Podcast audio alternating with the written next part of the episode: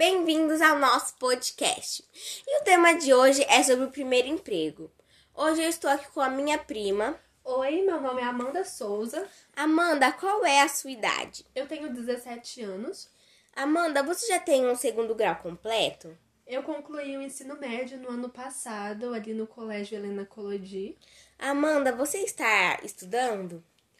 É, no mês passado eu comecei a cursar a faculdade.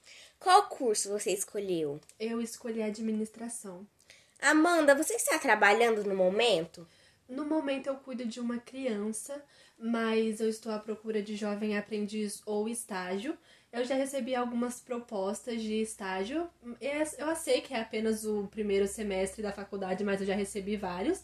Fiz as entrevistas, alguns eu não aceitei por conta de ser muito longe para mim e o valor do vale transporte ser pouco.